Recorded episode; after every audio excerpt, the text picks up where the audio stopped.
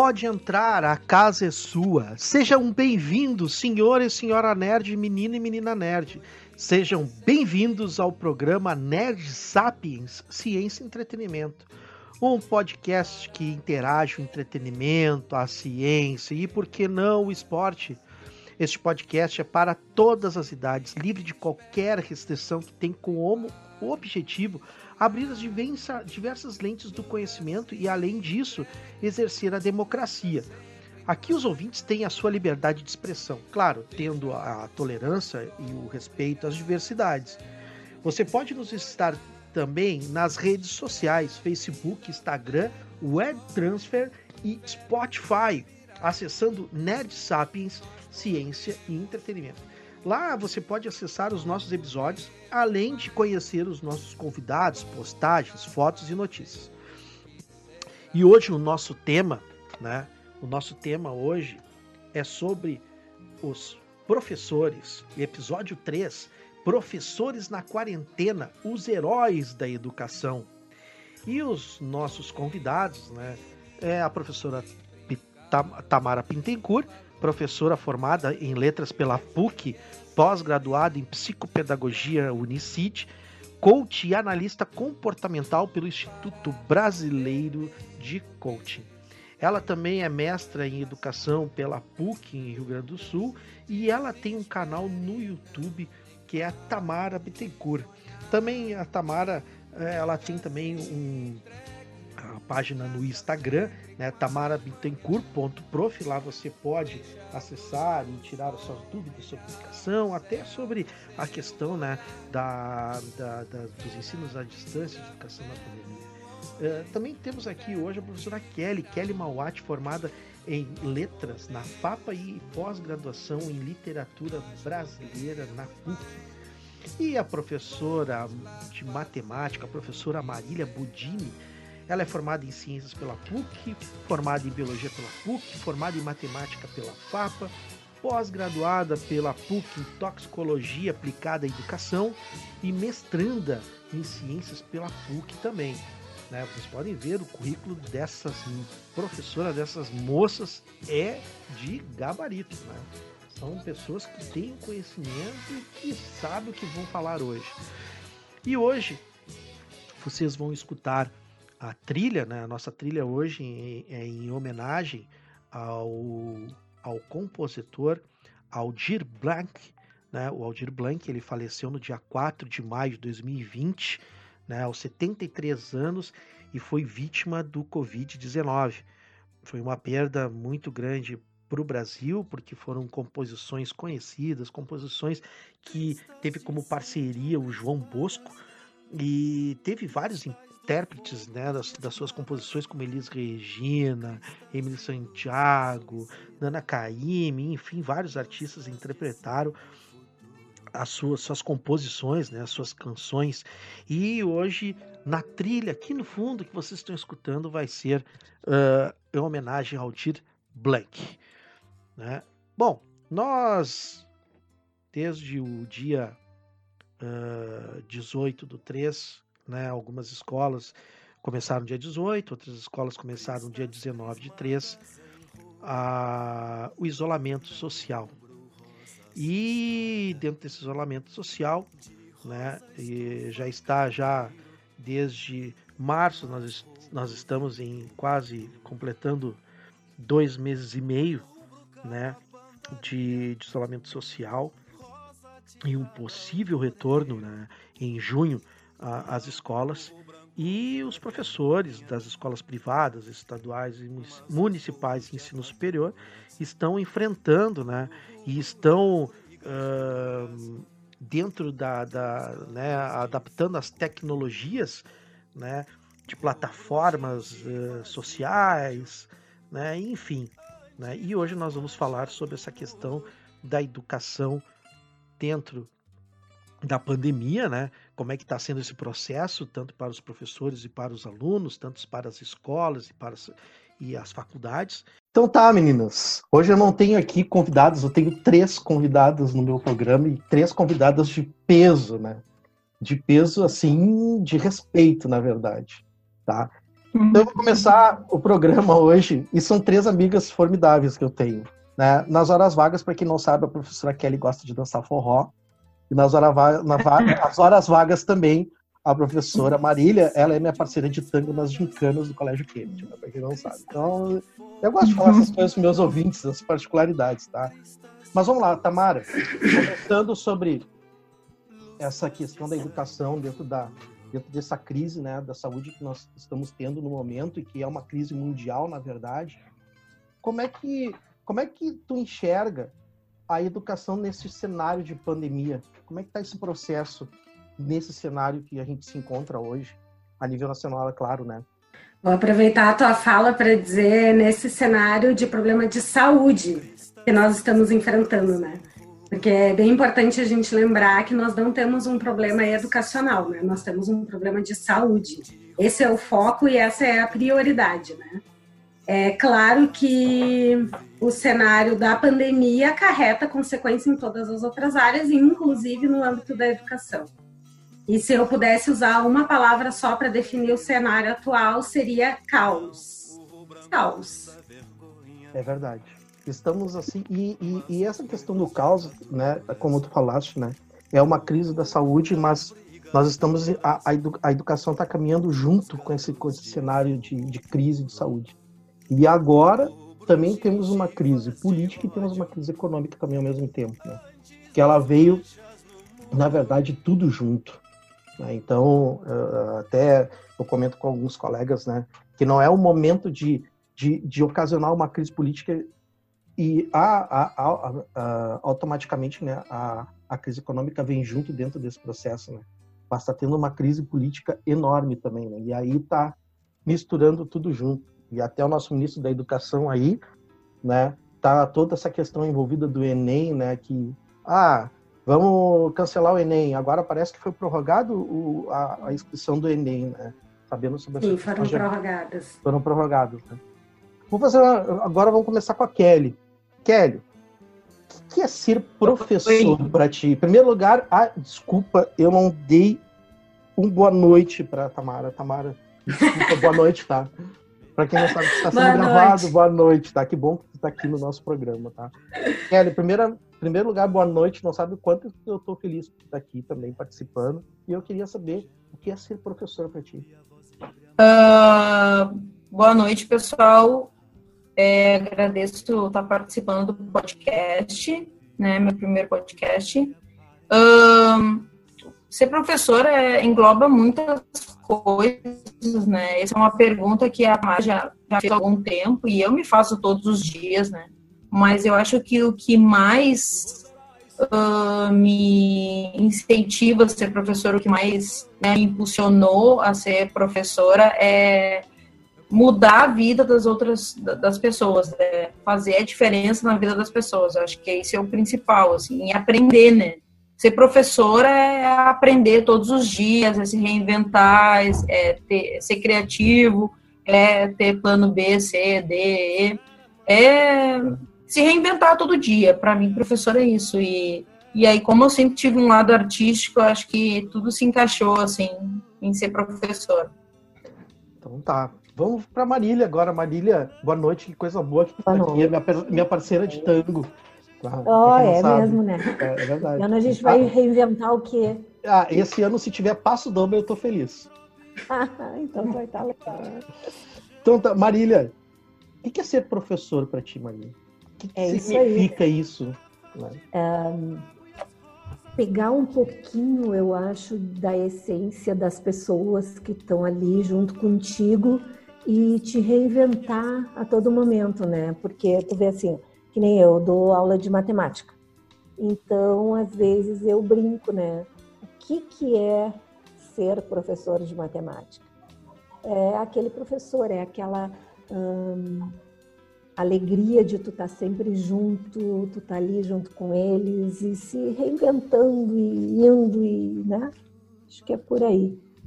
E, e sabe que quando eu quando eu fui fazer faculdade, eu, eu ia fazer direito né? Porque meu pai queria que eu fosse advogado. Aí eu cheguei para ele e disse assim: olha, eu acho que eu não quero ser advogado. Ele disse: por quê? porque eu acabei de sair do, do cinema e acabei de assistir a Sociedade dos Poetas Mortos. Dos Poetas Mortos. E aí, quando o professor subiu em cima da, da mesa dele e pediu para os alunos subissem em cima da mesa, eu disse assim: a educação ela tem algo diferencial.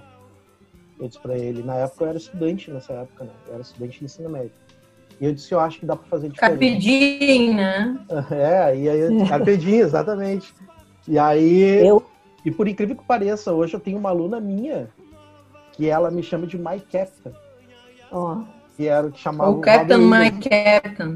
Ah, eu, pra mim aquilo ali foi o, foi o máximo, né, cara? Porque foi exatamente a inspiração que eu tive para ser professor, né?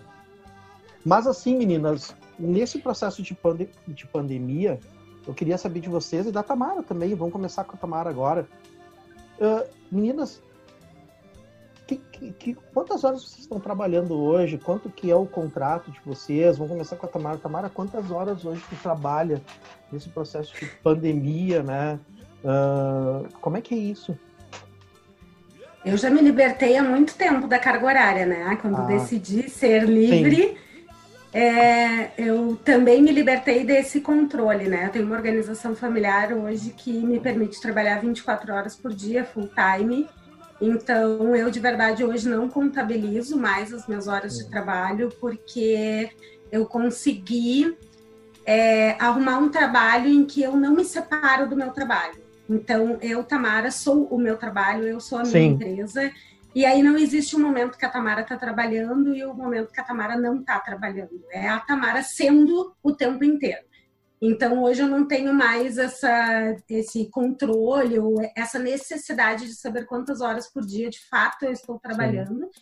Existe uma variação muito grande, mas uma coisa com certeza eu posso te dizer: a demanda aumentou assustadoramente depois do início da pandemia, porque não, não existiam escolas, professores e coordenações pedagógicas preparados para um cenário caótico desses então, assim, eu vinha num ritmo e quando as escolas fecharam, eu disse, cara, agora eu vou enlouquecer. Porque era assim, seis horas da manhã, já o WhatsApp bombando e pergunta, pergunta, pergunta, pergunta, e como que eu faço? Me ajuda, me ajuda, me ajuda. E eu disse, meu, como é que eu vou ajudar todo esse povo? Como é que eu vou dar conta de tudo isso? E às vezes era onze e meia noite eu ainda estava respondendo.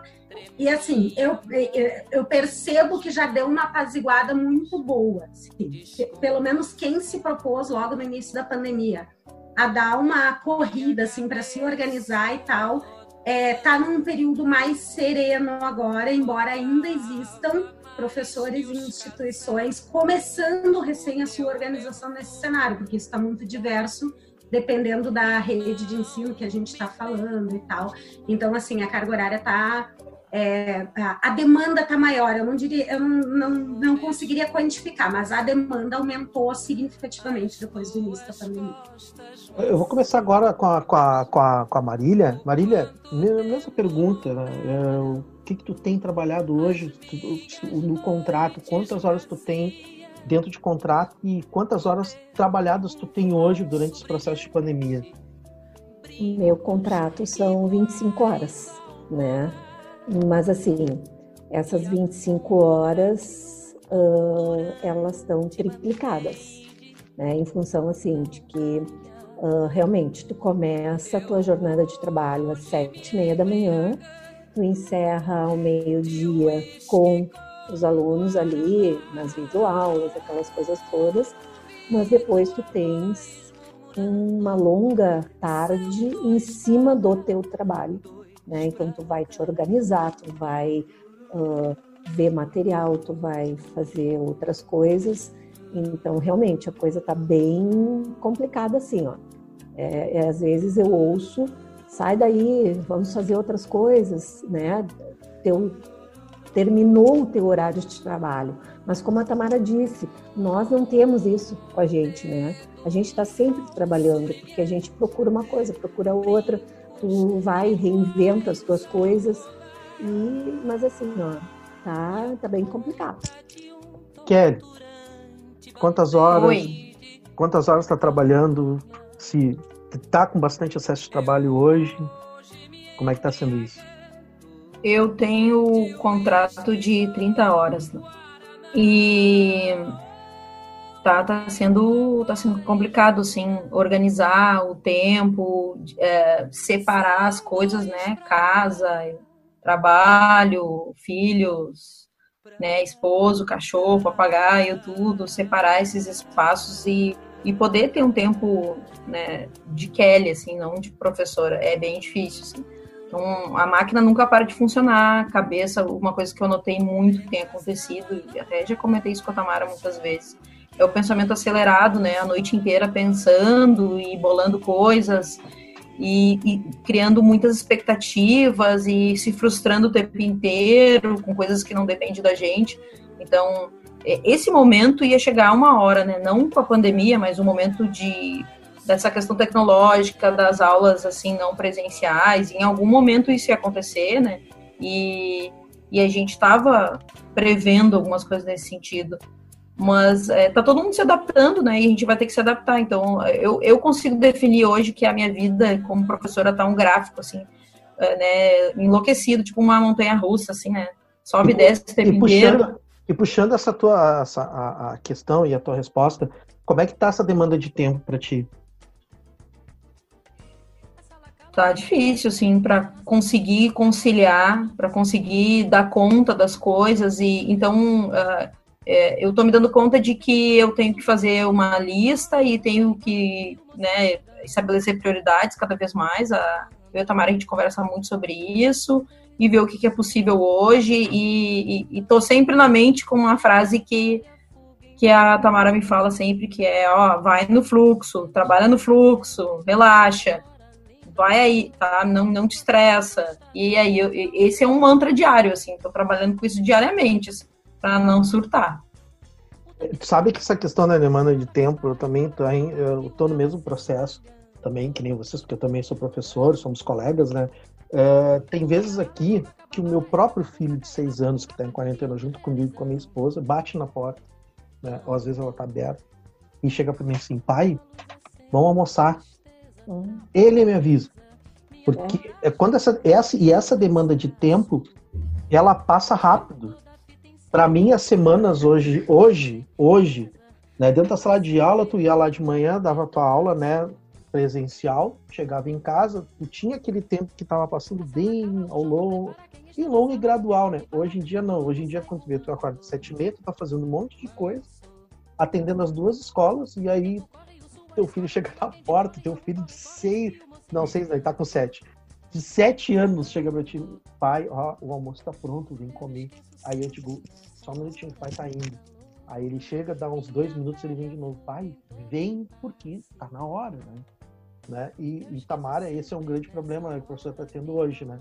Essa demanda de tempo e também, né, vendo os dias passarem rapidamente. Quando vê, passou, chegou, hoje é sábado, daqui a pouco chega lá no. Daqui a pouco é, já, é, já vira outro fim de semana. E a gente nem tá vendo isso, né? A gestão do tempo é uma habilidade super importante para a gente desenvolver na vida. E eu lamento muito que nós temos tenhamos passado por uma escola que não nos ensinou a gerir o tempo, porque é muito fácil é, o nosso tempo ser gerido pelo externo, quando eu bato o cartão dentro de uma empresa, é a empresa que está fazendo essa gestão do tempo, porque eu tenho um horário para entrar, um horário para sair, um horário para me deslocar. E na realidade da escola, né, gente, isso é ainda mais forte. A gente tem horário até para lanchar, sempre no mesmo horário, exatamente no mesmo horário. Quando eu era professora de sala de aula, isso era uma coisa que eu pensava, nossa, minha vida é distribuída a cada 45 minutos ou 15 minutos.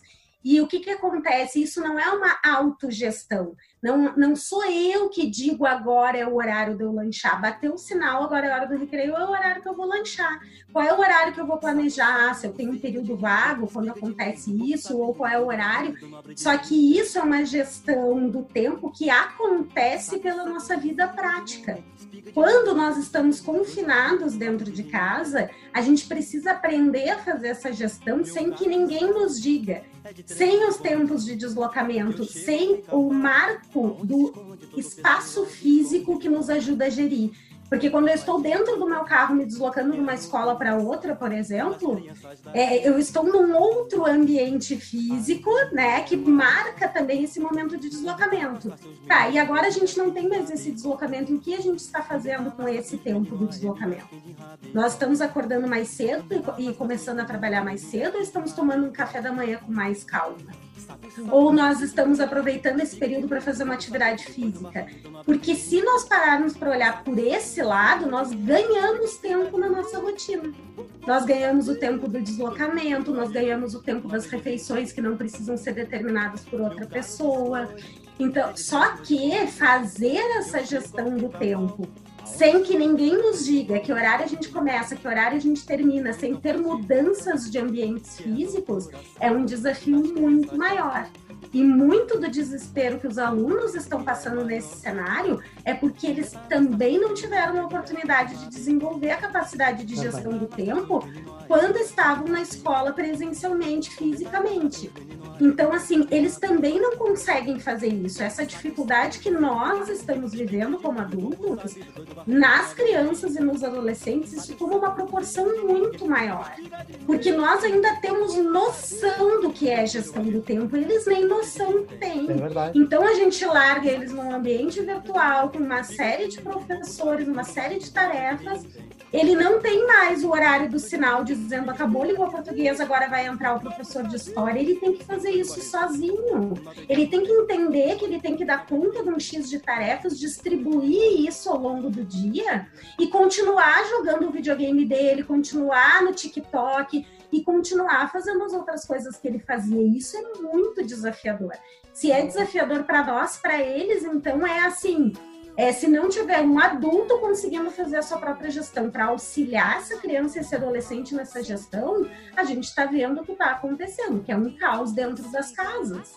Porque não existe separação de ambiente, não existe é, essa gestão do tempo cuidadosa, as coisas acabam se embolando, então eu estou comendo, corrigindo é, e atendendo os meus filhos ao mesmo tempo, e isso cria um desgaste mental, gente, que é assim, de chegar no final do dia exausto e com a sensação de que não fez nada e que a exaustão não tem justificativa.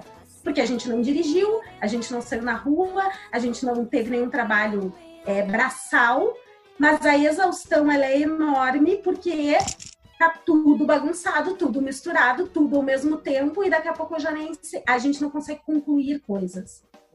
A gente começa a fazer uma coisa, invade uma demanda porque tá tudo misturado, e aí a gente tem dificuldade de se concentrar, dificuldade de manter o foco, e tudo isso vai gerando esse cansaço e essa ansiedade que só piora o próximo passo, né? Porque aí tinha que tirar o pé do acelerador e dizer para tudo, vamos começar cada coisa no seu tempo, no fluxo, respeitando, né? Nos respeitando, respeitando o momento, respeitando as outras pessoas que são impactadas pelas escolhas que a gente faz, né? De atropelar, de não atropelar, de, de gerar demandas ou não, né? Seja a nossa família, sejam os nossos alunos, os nossos colegas, enfim. É um desafio que está posto para todo mundo, né? É verdade. Gurias, eu vou ter que encerrar o primeiro bloco aqui, tá? Mas o assunto tá muito bom. Então a gente vai falar bastante coisa aí, tá? Referente também aos alunos, né?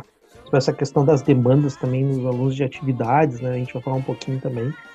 E eu vou encerrar esse primeiro bloco com a homenagem que nós estamos fazendo ao Aldir Planck, tá? E nesse primeiro bloco a gente vai fechar com um dos maiores sucessos, né, ou um dos principais né, sucessos que foi interpretado por Elis Regina, que foi o Bêbado e o Equilibrista. Essa, essa canção ela foi feita, foi composta junto com João Bosco, que foi interpretado por Elis Regina. Então, escutem aí o Bêbado e o Equilibrista e daqui a pouco a gente já volta.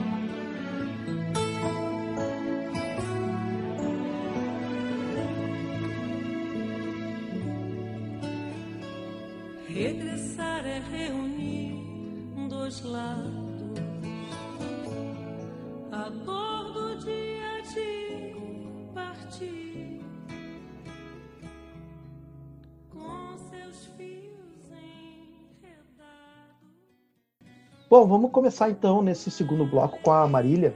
Marília, eu sei que hoje nós professores estamos usando estamos usando vários recursos aí digitais, né?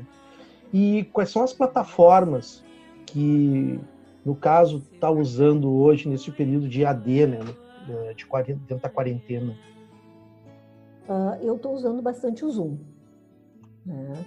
E assim eu pego, eu trabalho, eu consegui uma mesa digitalizadora, né? Então eu tô assim, é porque matemática é uma coisa que tu precisa estar tá mostrando para eles. E a melhor, a, que eu achei a melhor forma foi essa. Então eu vou por aí, eles estão gostando bastante, né? E tá, tá bem tranquilo assim. Tá sendo bem correspondido nesse aspecto? Tá, tá, tá, tá sendo tá bem. Uhum. Até eles uh, gostam de, de, de mexer comigo, né? Prof, eu posso mexer aqui junto contigo? Aquela coisa. Então é uma. A gente vai interagindo, né? Sim. E tá bem, bem legal. Kelly, quais são as plataformas que tu usa hoje de recursos digitais? Eu uso o Zoom, quer dizer, agora eu tô começando a usar o Meet, né?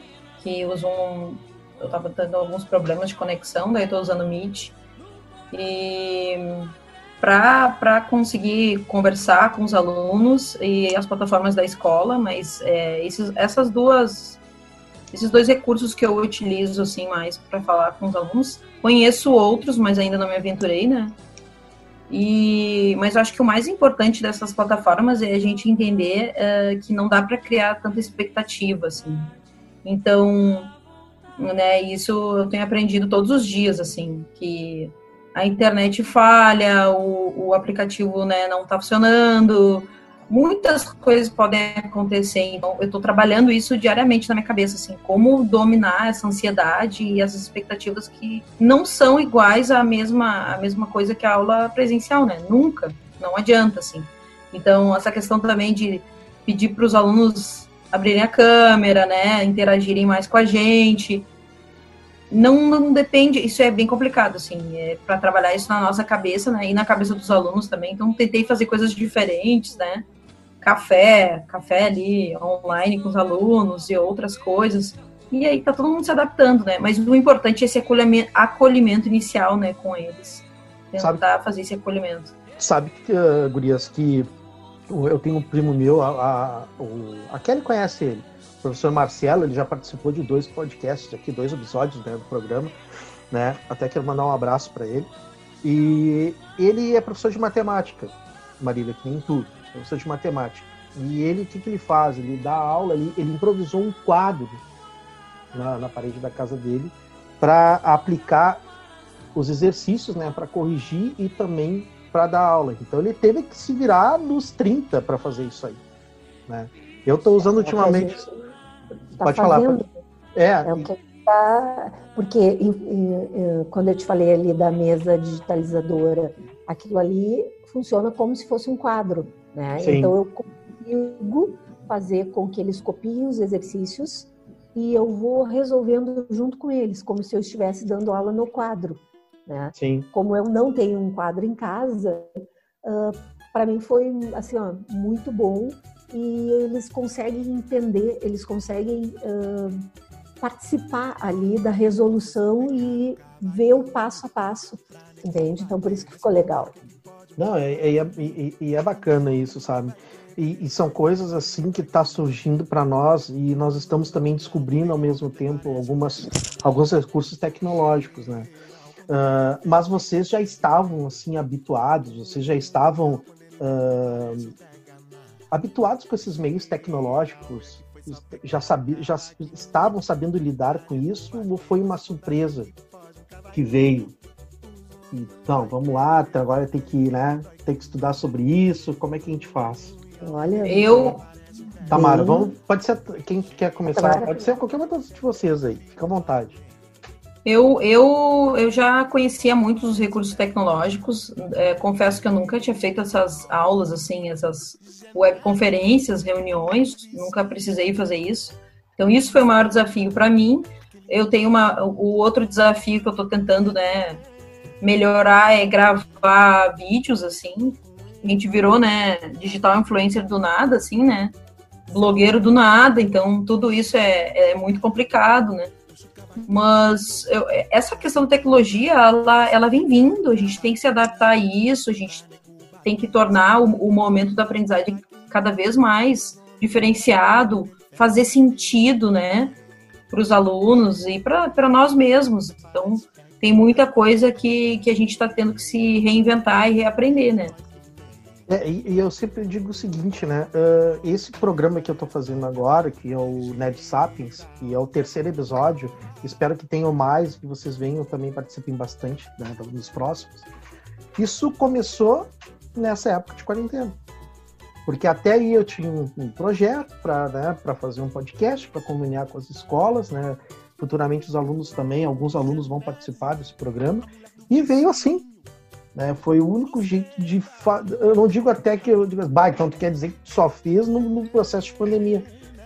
Não, sabe? Eu digo, bom, se agora nós estamos trabalhando com isso e a gente está sabendo lidar com o sistema de plataformas digitais, por exemplo, como o Zoom, como o Google Classroom, por exemplo, eu estou mexendo no Google Classroom na outra escola que eu trabalho, né?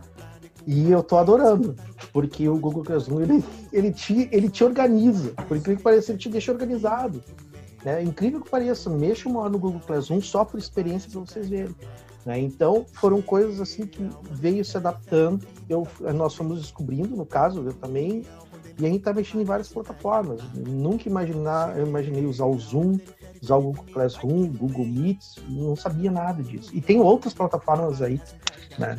Mas foi no processo de pandemia que a gente se viu, né, caminhar, como a Kelly disse, né, caminhar junto com a tecnologia lado a lado, né.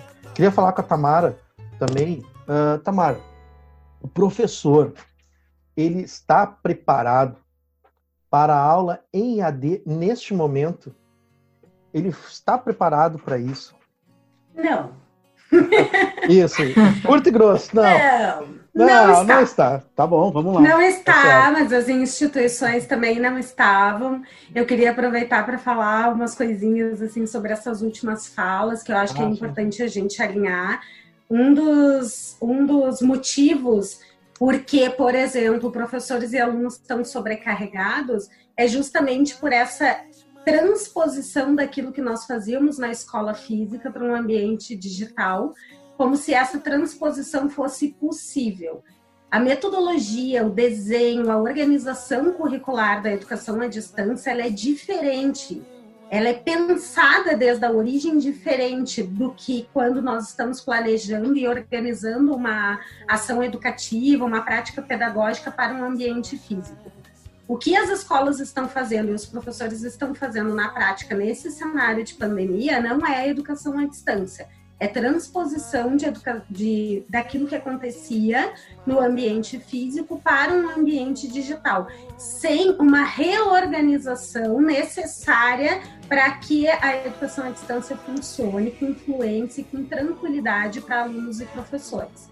Então, no modelo que está sendo feito, tá, duplicou no mínimo a carga horária dos professores, obviamente porque existe toda uma demanda de preparação que é necessária para estar online, há uma substituição de aulas presenciais por videoconferências, webconferências, que não existe isso na educação à distância, isso é de um desgaste para os professores, é, é, é antipedagógico para os alunos, então, assim, não é produtivo, não é isso que gera aprendizagem. E eu queria esclarecer dois conceitos também que estão sendo usados muito corriqueiramente nesse cenário de pandemia, que é o conceito de presença, é um deles, e o conceito de recurso, tá? Falando de tecnologias digitais. É, existe presença no ambiente virtual também. Então, quando a gente faz uma distinção entre presencial e virtual, dá a ideia de que no virtual não tem presença. A gente tem uma presença física e uma presença digital, mas nós temos presença no virtual também. Porque senão eu fico, é, a, dá a sensação, e eu gosto muito da gente cuidar de como a gente é, diz as coisas, porque isso comunica muito sobre o horizonte teórico onde nós estamos e como que a gente entende aquilo que a gente está fazendo.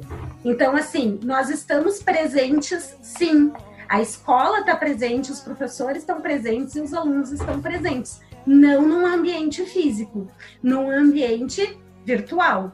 Mas estamos presentes, essa é a primeira coisa. E a segunda, né, Fabiana, é que no horizonte teórico, sociológico que eu trabalho, é, a gente não faz mais distinção entre o que a tecnologia digital e a gente como coisas separadas e que não impactam um no outro. Então essa ideia de que a tecnologia ela é um recurso, ela é algo que está fora de nós, ela não cabe para a sociedade contemporânea, porque a gente já não vive nessa separação. A gente ainda consegue fazer essa separação Claro. no discurso, porque vivemos duas épocas distintas e vivemos isso acontecer. Só que isso é total sem sentido para os nossos alunos que já nasceram é, na era digital. Então, assim, a tecnologia, ela não é algo que primeiro a gente dá conta e depois a gente incorpora ao processo de aprendizagem. Ela faz parte do processo de aprendizagem. Então, os professores, e aí eu vou dizer o que eu digo para todos os professores, o que faz diferença é a minha abertura para a aprendizagem. Porque não é tutorial que faz a gente aprender tecnologia digital, é a exploração, é a necessidade. Eu tenho que ter essa postura exploratória para saber como um aplicativo funciona, como que eu faço uma webconferência. E foi isso que aconteceu com a pandemia. Se criou uma necessidade que jogou os professores com violência para a experiência da experimentação. E até ter um cenário de necessidade, o professor tinha a opção de resistir. Eu não quero aprender isso, eu não sei mexer nisso. E que com a pandemia foi assim, ó, não tem mais, eu não quero, entendeu? Esse, isso é o que tu pode fazer agora. E colocou os professores na obrigatoriedade desse movimento. Então, assim, é, caiu por terra até o discurso dos professores de que precisa de um curso antes. Não, é constituinte do processo. Eu estou aprendendo com. É ao mesmo tempo, não existe essa separação, né? E assim está acontecendo com os nossos alunos também nesse cenário porque eles estão desenvolvendo habilidades que, embora como nativos digitais, é, a gente conversa muito sobre isso, eles são muito bons para jogos, para aplicativos, mas eles estão desenvolvendo habilidades que dentro da escola física eles não estavam tendo oportunidade de desenvolver, como enviar um e-mail, anexar um arquivo, fazer um download, um upload. Então, assim, claro, escolas que já vinham trabalhando com ensino híbrido que é, eu estou entendendo que é o caso de vocês, já tinha uma certa fluência digital, já existia Sim. uma experiência, não partiu do zero. Agora, há muitas escolas e muitos professores que partiram do absoluto zero, que não tinham nada de hibridismo é, e que, assim, é, tiveram que desbravar esse universo, assim, a forceps, né? É, com dor, sofrendo, porque não fizeram isso num, num contexto favorável para fazer com mais tempo, com mais tranquilidade, né? É verdade. Com mais calma.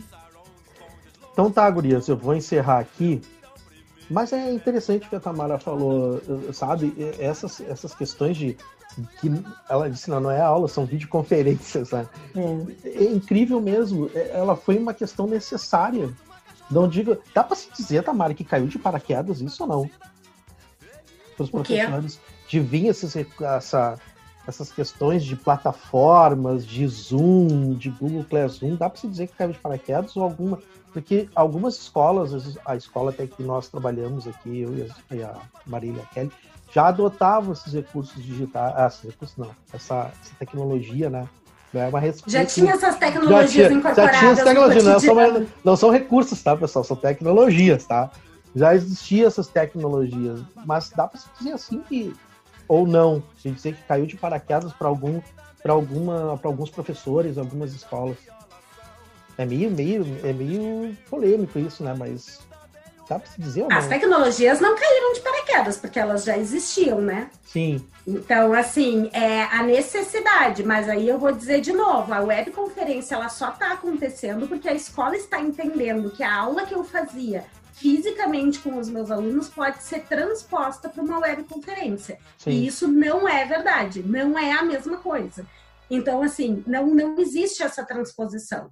Agora, que a gente já poderia estar trabalhando com webconferências antes da pandemia, poderia. Ah, sim, isso é verdade. Com intencionalidade pedagógica para ampliar o tempo de sala de aula, o espaço de sala de aula. Sim. E aí vai impactar numa outra coisa que eu acho que é um pouco do que a Kelly falou também, que é a ideia da aula expositiva ser transposta para a webconferência, que é o que via de regra está acontecendo, é diferente de eu pensar em metodologias em que a webconferência é condição para que aquilo aconteça. Porque muito do que está sendo feito em webconferência, e aqui eu estou falando de uma maneira geral, Sim. não precisaria acontecer. Existem outras formas de fazer que não precisaria gerar esse sofrimento e esse desgaste que é estar conectado com os alunos via webconferência. Assim, é o mesmo que eu falo a respeito de gravar vídeos. Os professores não precisam se violentar gravando vídeos. Isso não é fundamental. Isso não é condição para que eles aprendam nesse momento. É, a condição para que eles aprendam nesse momento é como que a gente vai conseguir estabelecer comunicação uhum. e estar próximo deles. Então, assim, isso é o desafio do momento. Nós estamos separados fisicamente. Então, como nos aproximamos para conseguir acompanhar esse processo de aprendizagem dos, dos alunos? Não só para entregar conteúdo, que eu acho que tem sido o grande desafio, o nozinho que fica, porque parece que a preocupação maior está em entregar conteúdo. Então tá, Brias. Vou encerrar aqui o bloco, tá? E aí eu vou encerrar, né, com mais uma música do Aldir Blanc, que é Resposta ao Tempo, que é interpretado por Nana Caymmi. Escuta aí, vamos prestigiar esse grande compositor que nos deixou faz pouco tempo e daqui a pouco a gente volta. Argumento, mas fico sem jeito calado, ele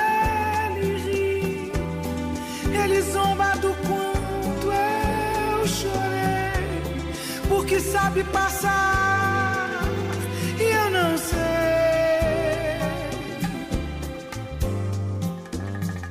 Num dia azul de verão, sinto vento.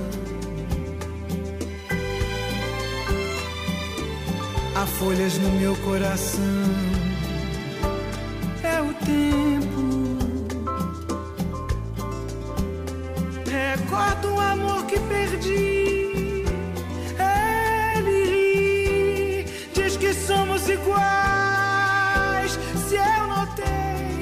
Pois não sabe ficar, eu também não sei. E gira em volta de mim, sussurra que apaga os caminhos que amores terminam no escuro, sozinhos.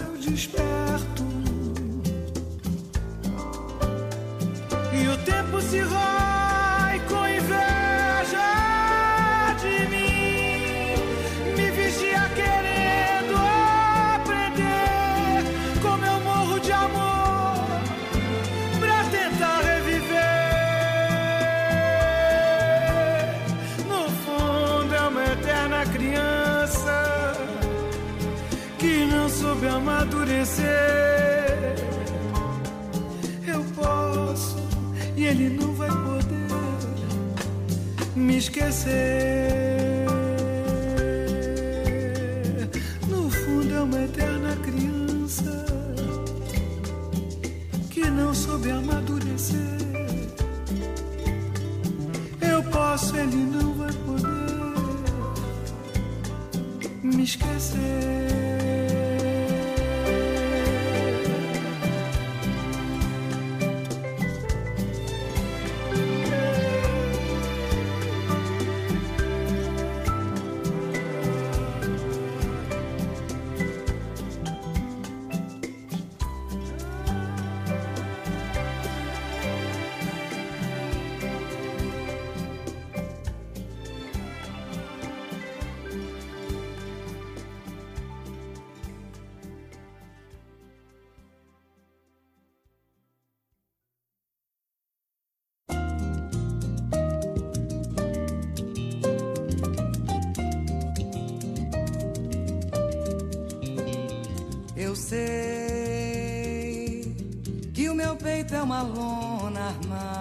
Eu queria saber da Tamara. Tamara, eu queria que tu explicasse para os nossos ouvintes e seguidores sobre o distanciamento da produção científica no ensino à distância. Né? Tu, tu, tu falaste com muita propriedade lá no teu canal no YouTube, né, sobre essa, sobre essa, essa esse, esse distanciamento, né, sobre essa produção científica na questão do EAD. Eu queria que tu explicasse para nós sobre isso, que é bem interessante esse, esse, esse assunto. Você sabe, né, Fabia, que assim, eu tenho uma, uma angústia com essa tentativa, sabe? Essa, essa postura do vamos tentar e ver o que que dá, sobretudo quando a gente não precisa fazer desse jeito, né?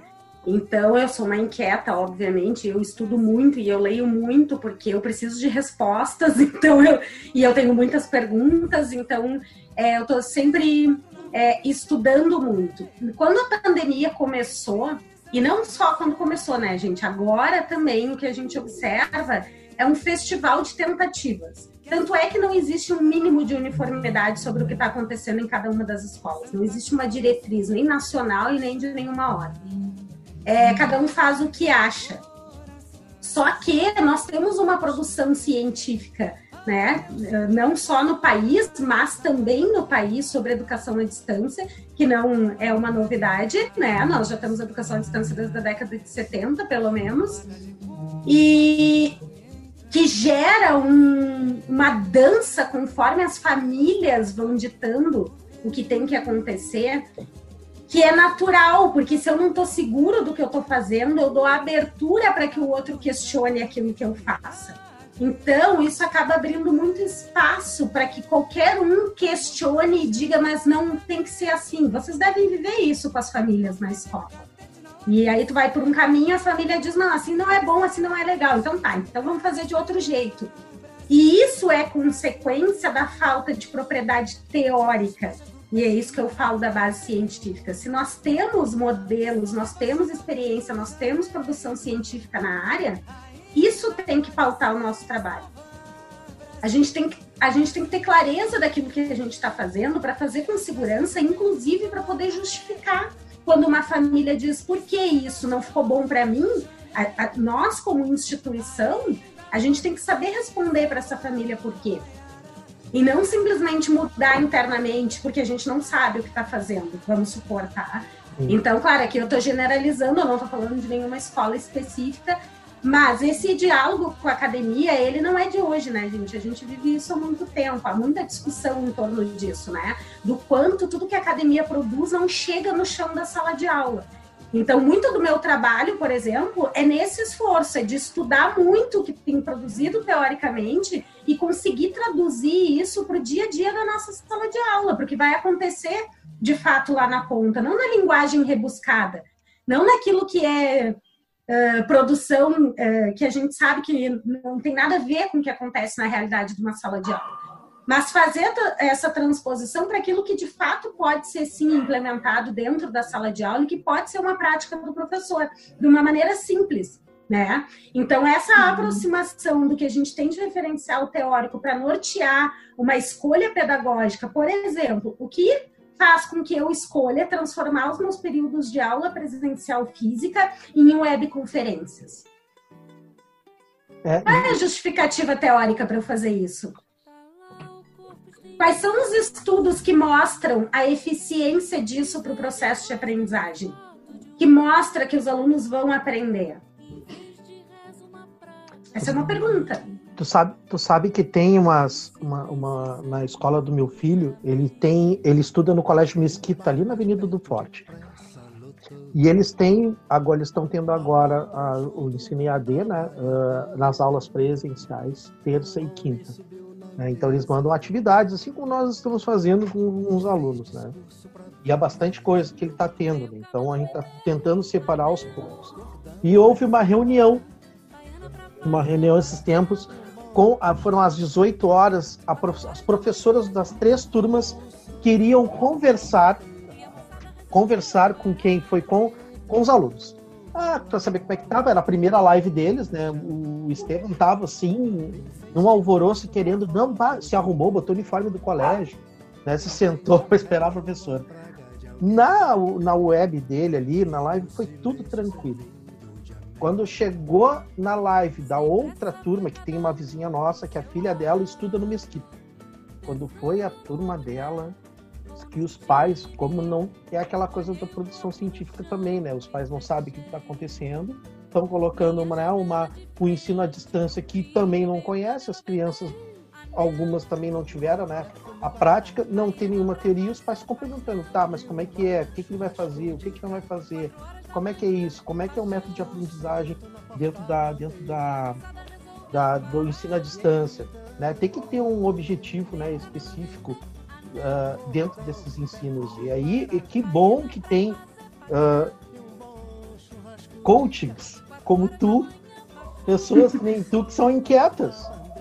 Porque imagina as pessoas que não fossem inquietas ficariam por isso mesmo, sabe? E eu, olha, Tamara, que bom que tem tu. Que bom que tu tá aqui. Que bom que tu tá lá no Cláudio Franzen. Que bom que tu tem o teu canal de YouTube pra gente tirar essas dúvidas. Sabe? Quanto mais nós, nós sabermos sobre essas produções científicas, melhor para os professores, melhor para as escolas, melhor para os pais e para os próprios alunos. Né? Então é, é, é, é essa vantagem. Né? Se há uma produção científica, pô, então vamos pegar ela, vamos se basear, vamos ver qual é o objetivo com o aprendizado do aluno. Né? E realmente, hoje, como como está falando, é, tá sendo webconferência e aprendizagem, né? Tu está ali dando a tua aula normal, mas qual é o objetivo disso tudo, né? E a, querendo falar com as gurias também, tá? Também, Tamara, se quiser falar sobre isso aí, pode falar. Um, sobre a questão da, da educação à distância, né?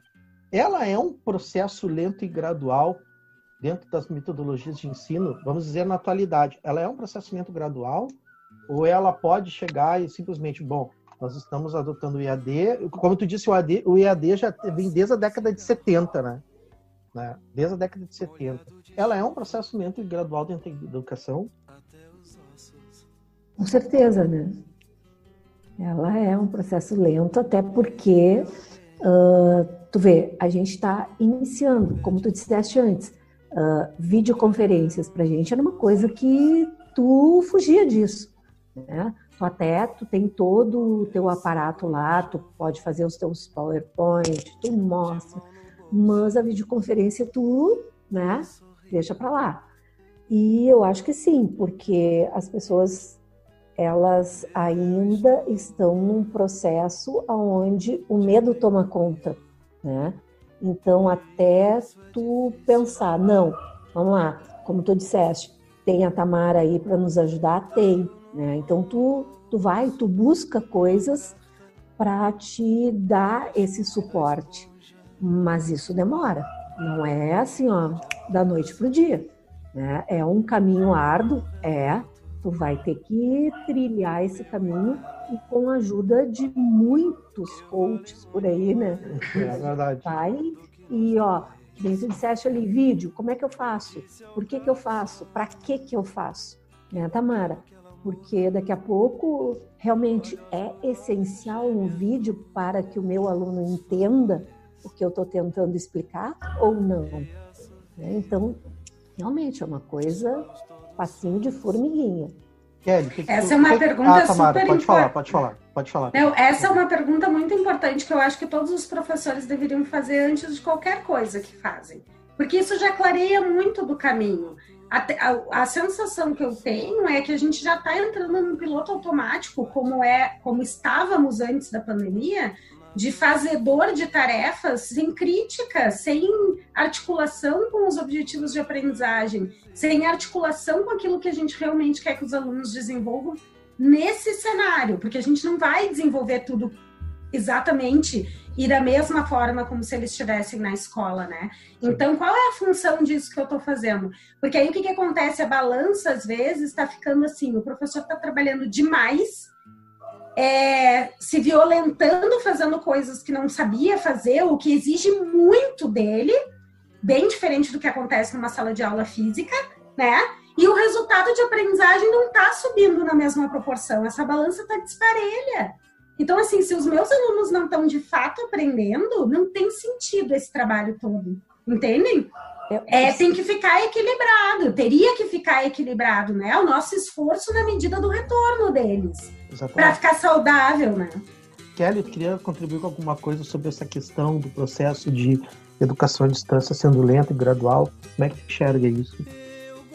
Um, isso é, é uma das, das coisas que eu venho pensando há algum tempo, assim, até o ano passado nos workshops que eu frequentava da Tamara, uh, a Tamara já vinha nos trazendo, então até brinco que a Tamara era meio Nostradamus, assim, né? A, a, Tamara ela já vinha. Já... Ó, pra quem não sabe, ah, temos um descendente de Nostradamus segundo a Kelly, a Tamara. Nostradamus, é. é. A Tamara já vinha falando isso. Nada, nada para mim disso é novidade. Óbvio que eu não colocava tudo em prática. mas eu acho que esse processo para todos os professores e para mim é um processo de autoconhecimento. A gente está tendo que se conhecer, a gente está tendo que se ver, a gente está tendo que se questionar. Não dá, não dá, é, para mim, não dá para trabalhar no automático da forma como a gente está trabalhando. Não tem como. Todo dia é um dia diferente. É como se a gente desse aula todo dia para uma, uma turma diferente. Verdade. Então não, não tem como. Então, é, esse momento está sendo positivo no sentido de nos sacudir, de mostrar que, aquele, que aquela aula tradicional, que aquele momento tradicional não cabe mais, não dá mais. A aula expositiva, não tem mais como. A gente tem que trazer para a realidade dos alunos o conhecimento. Tem que casar cada vez mais, fazer eles pensarem. E o principal, gente, que a maioria dos professores não entende, né, e que é que a gente tem que também fazer com que eles nos tragam o conhecimento. A gente guarda muito essa angústia para nós, né? A gente carrega muito esse peso. E eles também têm que trazer, né? Sentido para aprendizagem. Exatamente. Gurias, eu vou encerrar o terceiro bloco, tá? E aí nós vamos pro bloco final daqui a pouquinho. E aí eu vou encerrar agora com a música Amiga para essas coisas, tá? que é interpretado pelo Emílio Santiago e João Nogueira, uma das obras também do Aldir Blanc. Então, próximo bloco, bloco final, voltamos com, a, com essas professoras que são grandiosas né, no seu conhecimento. Daqui a pouco a gente volta.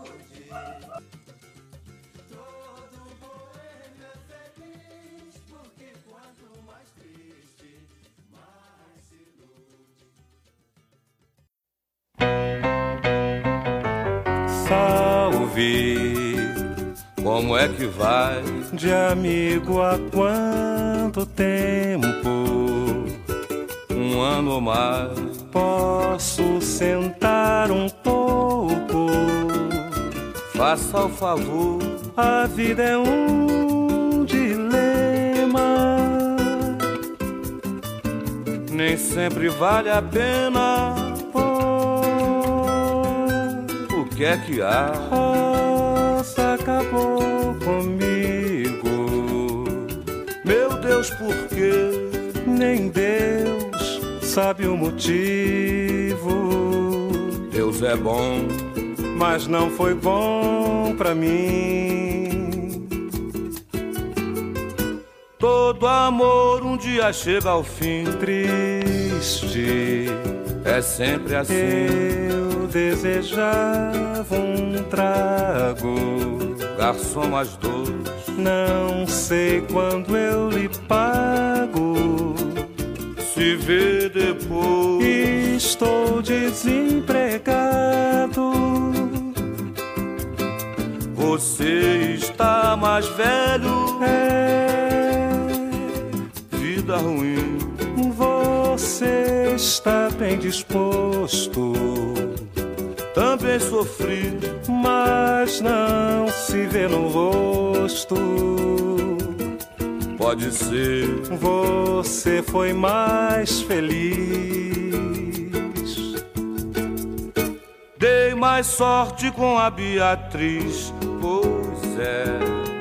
Vivo bem. Pra frente é que se anda.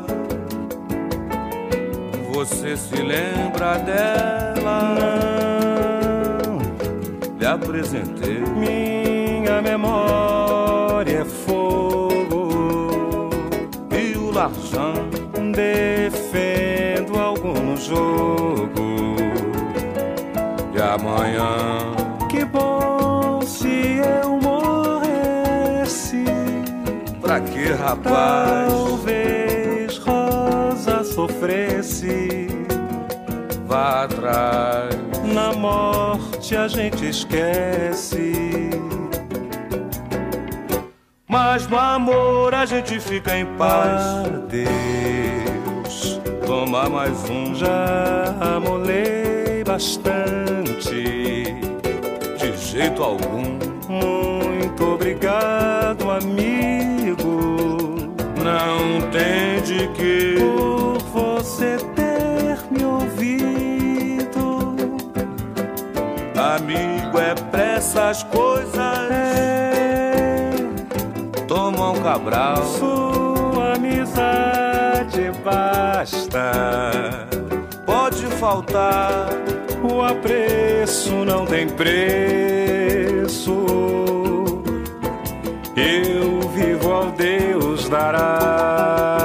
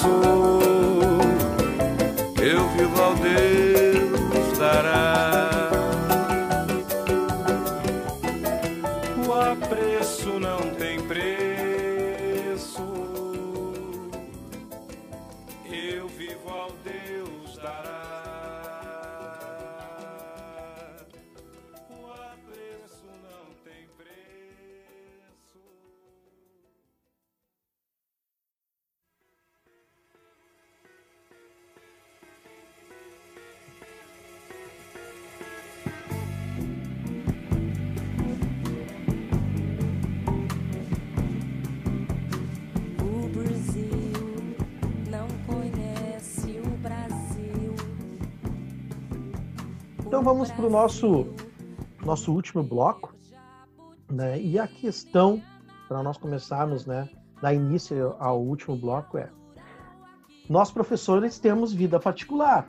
Né? Muitos acham que nós não temos, mas nós temos. Né? Tem pessoas que acham que nós não paramos de trabalhar nos finais de semana, nos domingos, mas temos vidas, uma vida também privada, uma vida particular. Temos elas têm esposos, eu tenho uma esposa, tenho filhos, elas têm filhos. Uh, vamos começar então agora com a Kelly. Kelly, como é que é ensinar os nossos filhos e adolescentes e dizer para eles que nós estamos trabalhando em casa? Porque até nós estávamos conversando nos bastidores, né, mas como é que é ensinar isso? É uma curiosidade até para os nossos ouvintes, né, que tem muitos alunos nossos, né, e professores, colegas, colegas nossos como é que é dar, fazer com que a criança te pedir para brincar e te chegar, olha, meu filho, eu estou trabalhando, estou em casa, mas estou trabalhando. Como é que é isto? Não, não está sendo fácil. Está tá sendo bem difícil separar essas, esses momentos, né? E às vezes não consigo, não dá para separar os momentos. Eu tenho a Helena que tem, que é adolescente, então eu estou vendo ela padecer né, com todas essas atividades da escola, tendo que se adaptar, né? E, e, e por exemplo, às vezes eu estou dando aula aqui na sala, ela está assistindo a minha aula no quarto, porque ela é minha aluna, né? E, e a Cecília, a gente está tendo que conversar o tempo inteiro com ela, e ela já está entendendo um pouco mais, assim, né, essa questão dos espaços de tempo que a gente está tendo que ter, né? Mas não é fácil. Não é fácil. Tem o caminhão do gás passando, tem o vizinho gritando no corredor, tem né, barulho de prato. Esses ambientes não se separam nesse momento, né? Então a gente está tendo que ter muita paciência, né? E manter, tentar manter o foco na melhor maneira possível. Mas o professor tem vida particular, mas ele nunca deixa de trabalhar, né? Então a gente tem nossa carga horária triplica, né? O tempo inteiro. Então, em vez de a gente estar tá assistindo às vezes um, um filme com a família, a gente está fazendo correção. E é, muitas vezes os alunos não entendem isso, né? Não entendem o quanto a gente se dedica para corrigir, para planejar, né? Eles não entendem essas, esses limites, né? Marília, e, e, é, e tu, como é que como é que, como é que tu, tu, te, tu te vê com isso? Como é que tu te dá com isso? Eu já tenho uma já adolescente, né? Então já fica um pouco mais tranquilo assim. Uh, ela sabe nos momentos que eu estou dando aula, que é o momento que ela não pode descer, né? mas o que acontece às vezes também, né? Tudo tem pela manhã aula e ela também tem aula pela manhã. Eu acordo mais cedo, ela acorda um pouco depois. Ela quer descer, quer tomar café e eu estou dando aula. Então eu digo: não, agora não é o momento. Tá, mas como é que eu não vou tomar meu café, meu café agora se eu preciso ter aula? Então a gente meio que estabeleceu regras, né? Esse é o meu momento, esse é o teu, e a gente tenta o meio de campo aí, mas não é fácil também, não é bem assim, não. A Tamara também, ela tem uma agenda cheia durante a semana toda, o dia todo. É, de, olha, é só olhar lá no Face, tem lá live dia tal com a Tamara. Né? Sempre tem, ela tá, tá ocupadíssima. E até eu quero agradecer porque ela pô, reservou um sábado à noite para participar do nosso programa. Isso aí eu, eu agradeço sempre. Tá? E não só elas, meninas também aqui, né? A Marília e a, e a Kelly. Como é que tu te vê com isso aí também, Tamara? o meu contexto familiar, essa adaptação, ela aconteceu antes da pandemia, né? Então, assim, eu até me vejo em vantagem, porque eu brinco, ah, eu já vivi em confinamentos, meus filhos tiveram que aprender antes da pandemia a respeitar, então, assim, é, eu gravo muito, eu participo de muito, muitos momentos, assim, agora, né, na pandemia, e eu não tenho preocupação nenhuma, não preciso nem passar a chave na porta, porque eles já entenderam que eles não podem entrar e tá tudo certo e tal, mas não foi sempre assim, né? É, eu sempre gosto de dizer isso. Para mim, nesse momento, isso não foi um desafio, porque houve uma adaptação anterior. Mas é, usar crachá para marcar, ter que me vestir. No início, eu fazia isso quando eu comecei a trabalhar em home office. Então, é, eu, né? Onde tu vai de salto alto para ficar em casa? Sim, de salto alto, porque isso comunica para os meus filhos que eu estou arrumada indo trabalhar, porque essa era a imagem anterior quando eu de fato saía de casa. Então, se eles me enxergarem de pijama, eles não vão entender que eu estou trabalhando, porque não era isso que tinha no repertório deles, né? Então, assim, são pequenas coisas que eu vou falando para as pessoas que ajudam as crianças a se organizar, porque eles não vão acordar um dia e dizer, ah, é, minha mãe está dentro de casa, mas ela não pode brincar comigo o dia inteiro. Por que, que não pode? Porque quando a minha mãe estava em casa, a minha mãe estava comigo. Então, agora minha mãe está em casa o tempo inteiro comigo, mas ela não está comigo que é a questão da presença, né? Que a gente falava, né? A gente consegue ser ausente também no físico. Porque às vezes a gente está presente no digital com os nossos alunos, por exemplo, e estamos ausente em casa, mesmo ocupando o espaço físico, que eu quero dizer, né? É então os nossos filhos sentem isso. Os meus passaram por essa adaptação antes, mas que incluía isso, eu ter que me arrumar. Hoje eu não preciso mais fazer isso. Hoje, se eu passar o dia inteiro de pijama, eles não me demandam mais do que o dia que eu não boto pijama. Porque eles sabem que assim como eu sento para jogar um jogo, é, ao mesmo tempo eu tô aqui no fone, ouvindo um áudio de uma prof, porque eu atendo o tempo inteiro, o tempo inteiro. Então, assim, passo o dia inteiro de fone, eles já sabem, então eles perguntam antes, pode falar, pode falar, para saber se eu estou escutando alguma coisa ou não. Então, assim, acaba que é, tudo acontece ao mesmo tempo, não existem horários separados. Na minha rotina não existe horário separado. É, enquanto eu estou dando café para eles, eu já estou atendendo é, eu estou no computador ao mesmo tempo que eu estou orientando a atividade da escola e isso tudo vai acontecendo junto. Mas, de novo, né? Eu comecei a viver isso há sete anos, não há dois meses. Então é bastante tempo de adaptação, é bastante tempo trabalhando em home office. No início foi super difícil, não só é, por conta né, das crianças, mas pela gente mesmo. A gente também tem que se adaptar a isso, né?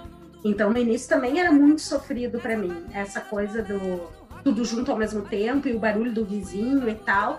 Mas, como tudo na vida, a gente acostuma, né?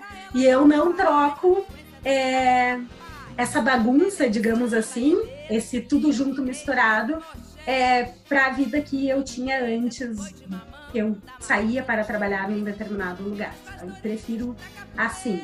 Mas houve uma adaptação também, que muita gente começou a viver agora, né? Sim. Que não tinha, todo mundo não. da família saía, né?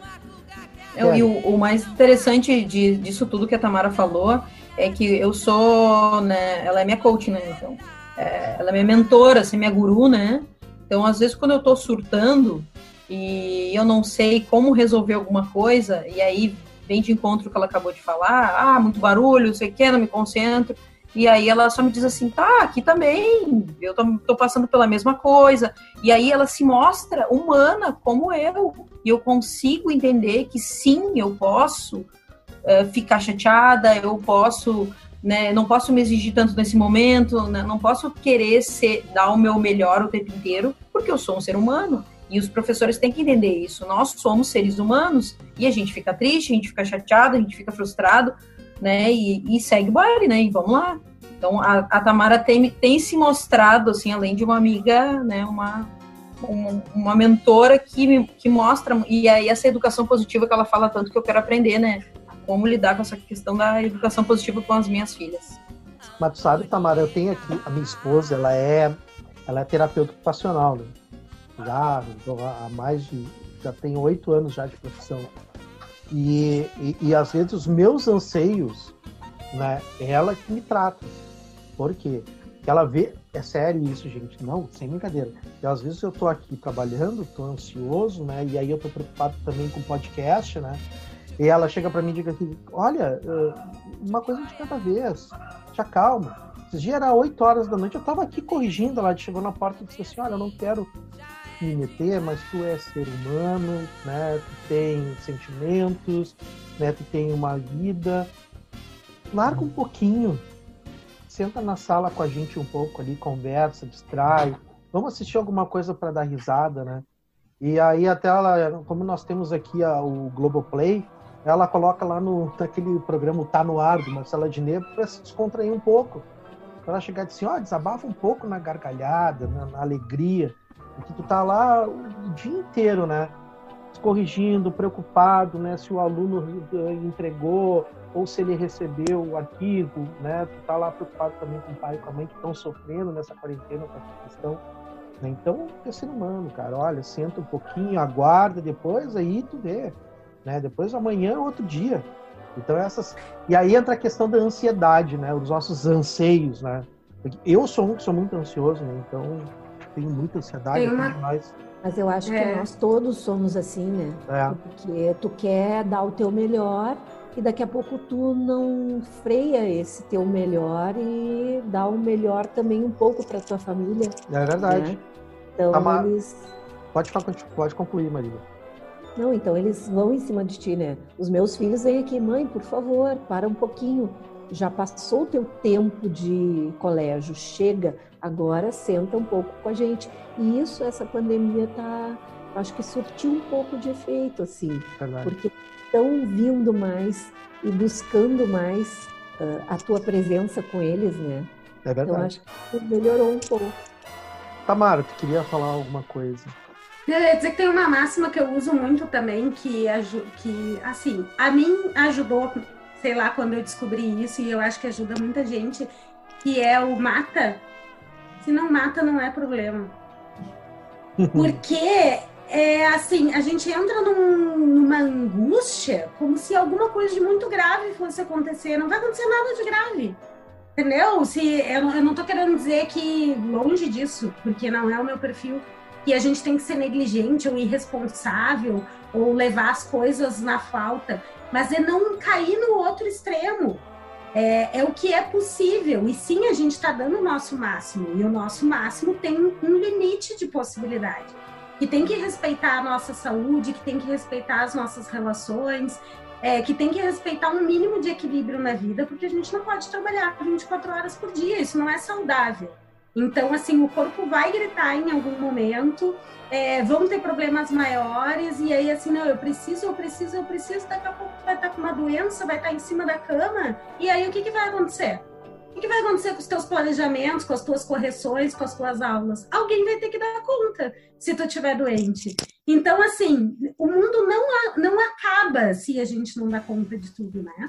Então, é, essa acolhida de entender que tá tudo bem não ser perfeito, tá, né? O feito é melhor que perfeito, é outra que eu uso muito. A gente está fazendo, a gente tem que ter a consciência tranquila da nossa responsabilidade, daquilo que precisa ser feito, é, sem precisar entrar no sofrimento emocional, assim. E deixa eu contar uma coisa para vocês. A Kelly não sabe o que é um surto, tá? O que ela chama de surto não é o que é um surto de verdade, psíquico que a gente fala, ai, ai. tá? Não, porque senão, assim, né, no termo técnico, pode achar que ela surta mesmo. Ela não surta, tá?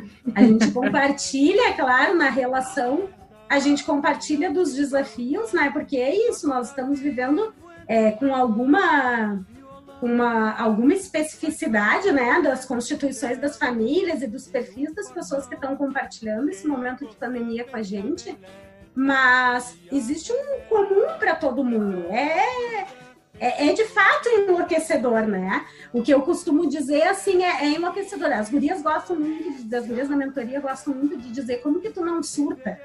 Não é que eu não surto, eu surto, não é verdade que eu não surto. Só que, tipo assim, não é aquele surto porque vai resolver, né? Não é o surto de paralisar. É sim, também chega a exaustão, sim, também tem dia que eu digo, meu, como é que eu dei conta de tudo isso? Ou caramba, amanhã eu quero dormir até as 10, não dá, sete horas tem que estar em pé. Então, assim, isso é da vida que nós estamos vivendo agora, né? Que enquanto não é, das duas ou uma. Ou a gente tenta se organizar no meio do caos, isso é outra coisa que eu gosto muito de dizer. É a gente não deixar o caos vir para dentro da gente, manter o caos fora da gente.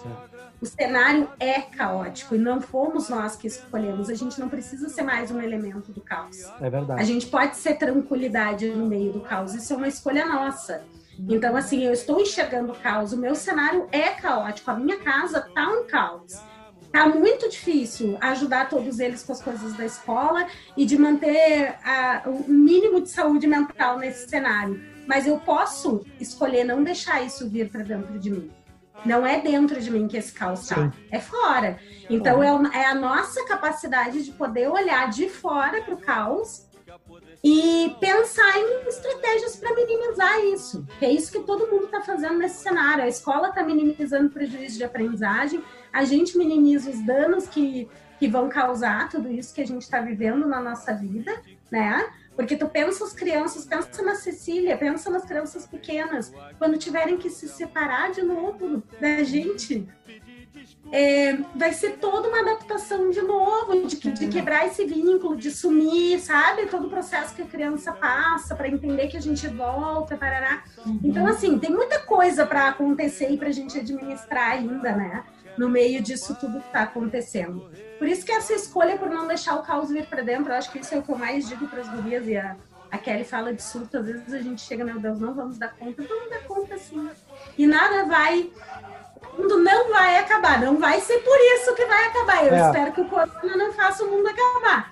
Mas não vai ser por uma tarefa que a gente não terminou, por um dia que a gente acordou mais tarde, um dia que a gente se permitiu uma brincadeira mais longa com os filhos. Não vai ser isso que vai fazer é, o caos se instaurar, né? Não é isso. A gente pode escolher deixar o caos no cenário. E a gente fica ali. Eu queria fazer uma pergunta antes de terminar o programa, depois em especial para ti. Depois aí eu vou fazer as considerações finais. Tamara, agora uh, o governador do estado, né, uh, decretou aí os protocolos para a volta às aulas a partir de junho, né? E eu queria saber de ti como é que está a expectativa para o retorno às aulas, anseios, preocupações, enfim.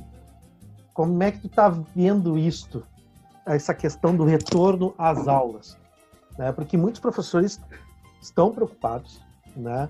Porque segundo a pesquisa que, que teve agora, que não foi a pesquisa oficial do governo do estado, do estado diz que o, a contaminação ela teve um crescimento nove vezes maior, né?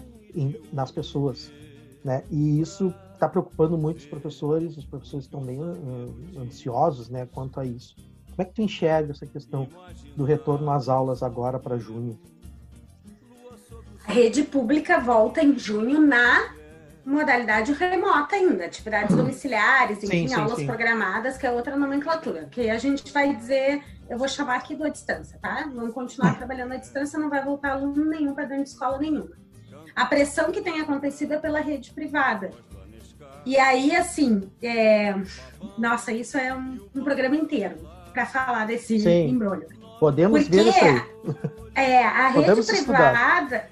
existe uma pressão por uma questão econômica para o retorno da rede privada, tá? Isso não vai acontecer na rede pública, a rede pública não tem condições é, na, na, velocidade que a iniciativa privada tem de se organizar com pessoal e equipamentos e tudo que é necessário para seguir protocolos de segurança. Segundo, existe uma série de protocolos que são surreais e me parecem pensados por alguém que nunca esteve dentro de uma escola. Porque tu manter distância entre crianças de educação infantil é insano. Alguém afirmar uma coisa dessas é insano. Porque a não ser que esteja sendo pensado, além de máscaras e álcool gel, em cordas para a gente amarrá-los na cadeira. Bom, aí pode ser. Mas daí nós vamos ter um problema de outra ordem, então eu acho que isso não vai acontecer, tá? É, a pressão da rede privada está violenta, isso é uma discussão econômica, não é uma discussão de saúde, nem uma, uma discussão de educação.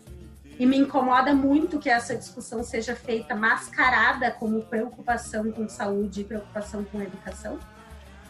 Porque se é uma questão econômica, vamos discutir uma questão econômica. Eu não tenho dados se a inadimplência durante a pandemia é por perda financeira das famílias ou se porque as aulas estão à distância. Gostaria muito de ter porque tenho a sensação de que a pressão pelo retorno tem a ver com o pagamento das mensalidades. Vocês estão acompanhando a minha linha de raciocínio? Sim, sim, sim. sim, uhum. sim. Mas eu acho que a maioria que não está pagando, não está pagando, não é porque as aulas estão à distância, não estão pagando porque não podem pagar. Porque sim. não estão podendo pagar. Logo, se as aulas voltarem para dentro da escola, eu vou, se eu não tenho condições de pagar, eu vou continuar não tendo, isso não vai mudar nada. Sim, sim, sim. Entende? A segunda coisa é que a gente não, não existe possibilidade de volta com a capacidade total no cenário que nós estamos vivendo. Portanto, precisamos ter critério de quem volta. Quem define esses critérios? Pois é. E como esses critérios podem ser justos? É outra pergunta que eu faria. Bom, gente, eu estou terminando o programa. Eu adorei a participação de vocês três. Tá? Se eu pudesse, eu ficaria até amanhã fazendo, mas eu sei que hoje é sábado, né? Tá? Para quem estiver escutando, eu faço as, as gravações são feitas sempre aos sábados à noite, tá? Então seria os embalos de sábado à noite com o Nerd Sapiens, tá? Para quem não sabe. Então, eu queria fazer as considerações finais. Vou começar com a Marília primeiro. E, Marília, dentro da, das considerações finais, nós temos também a sessão Maguila, tá? Se quiser mandar um abraço para alguém, pode mandar, não tem problema nenhum. Tá bom, um abraço para todos. Ah, vocês acham que considerações finais eu não quero mandar abraço. Tem. Você pode mandar um abraço nas considerações finais que é a sessão Maguila, tá? Vamos lá. Marília, qual é a dica e o conselho que, você, que tu pode dar aos professores, alunos e aos pais referente a esse cenário que é a, a educação, né? E, como disse a Tamara, né, nós estamos dentro de uma crise da saúde, né? Qual é o conselho que tu dá para os pais e alunos dentro da educação, pro, pro, né? Eu acho que nesse momento, o que que acontece? O mesmo critério que tu vai dar para o teu professor, vai ser para o teu aluno, vai ser para os pais. Né? A primeira coisa é a organização. A gente tem que ter uma linha de organização, né?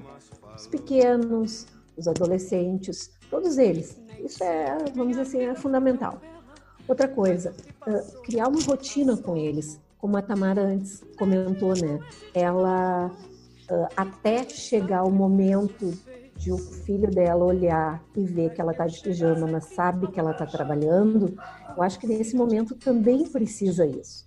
Precisa ter esse momento, ó oh, filho, agora tu vai ter aula Nesse momento, tu tem que te organizar. Pega o teu material. Amanhã tu teria aula de quê se tu tivesse indo para a escola? Ah, matemática, português, história, geografia. Então já deixa o teu material preparadinho ali para o outro dia, né? E eu acho que isso é uma coisa assim ó, que precisa, precisa uh, em função de que daqui a pouco tu vai estar tá tendo a tua aula de português e tu vai dizer, puxa, mas eu tô com material aqui de matemática, deixa eu ir lá buscar, o que, que eu perdi? Então essa organização é, é assim fundamental.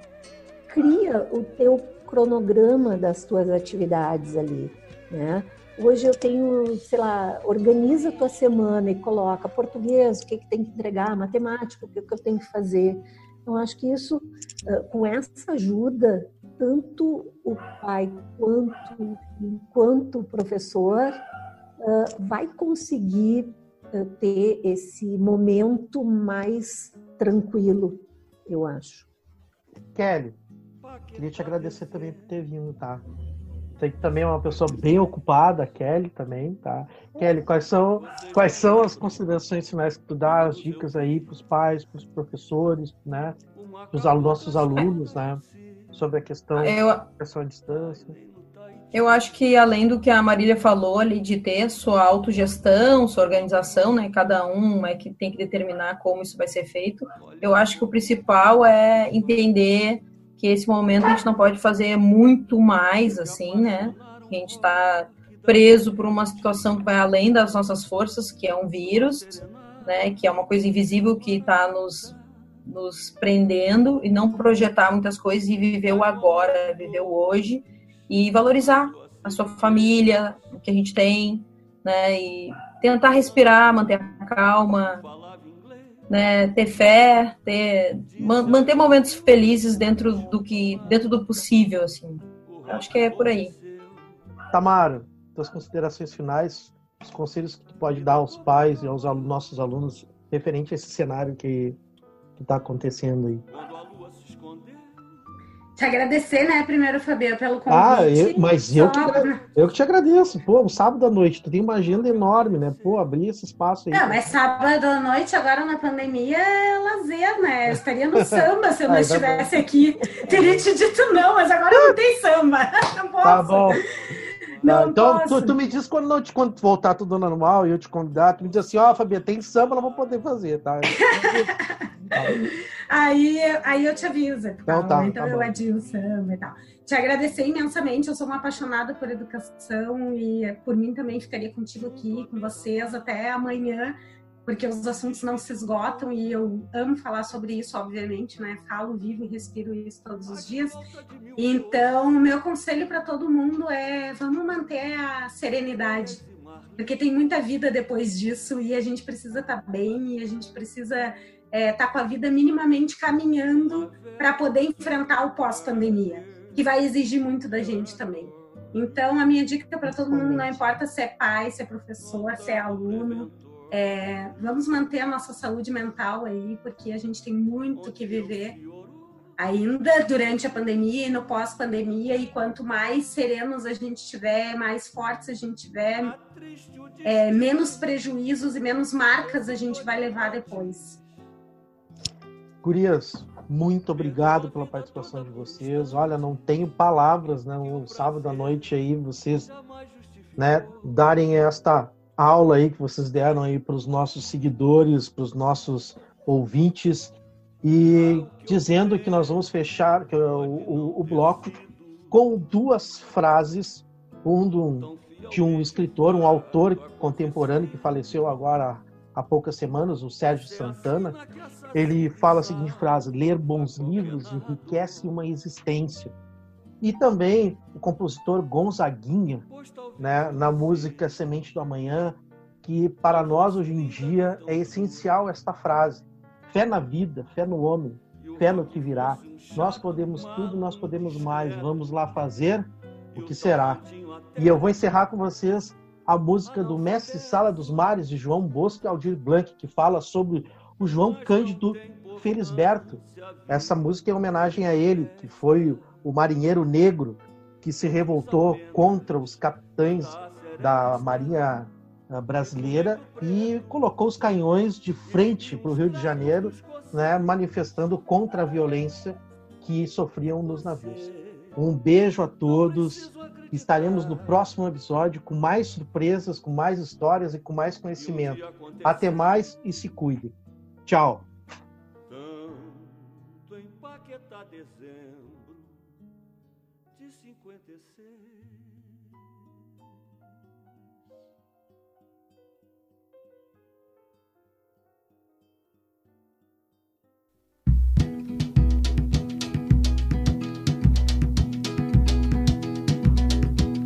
Há muito tempo nas águas da Guanabara, o dragão do mar reapareceu na figura de um bravo feiticeiro, a quem a história não esqueceu. Conhecido como navegante negro, tinha dignidade de um mestre-sala, e ao acenar pelo mar na alegria das regatas. Foi soldado no porto pelas mocinhas francesas, jovens polacas e por batalhões de mulatas. Gubras, cascatas, jorravam das costas dos santos entre cantos e chibatas, inundando o coração do pessoal do porão que a exemplo do feiticeiro gritava então: mas faz muito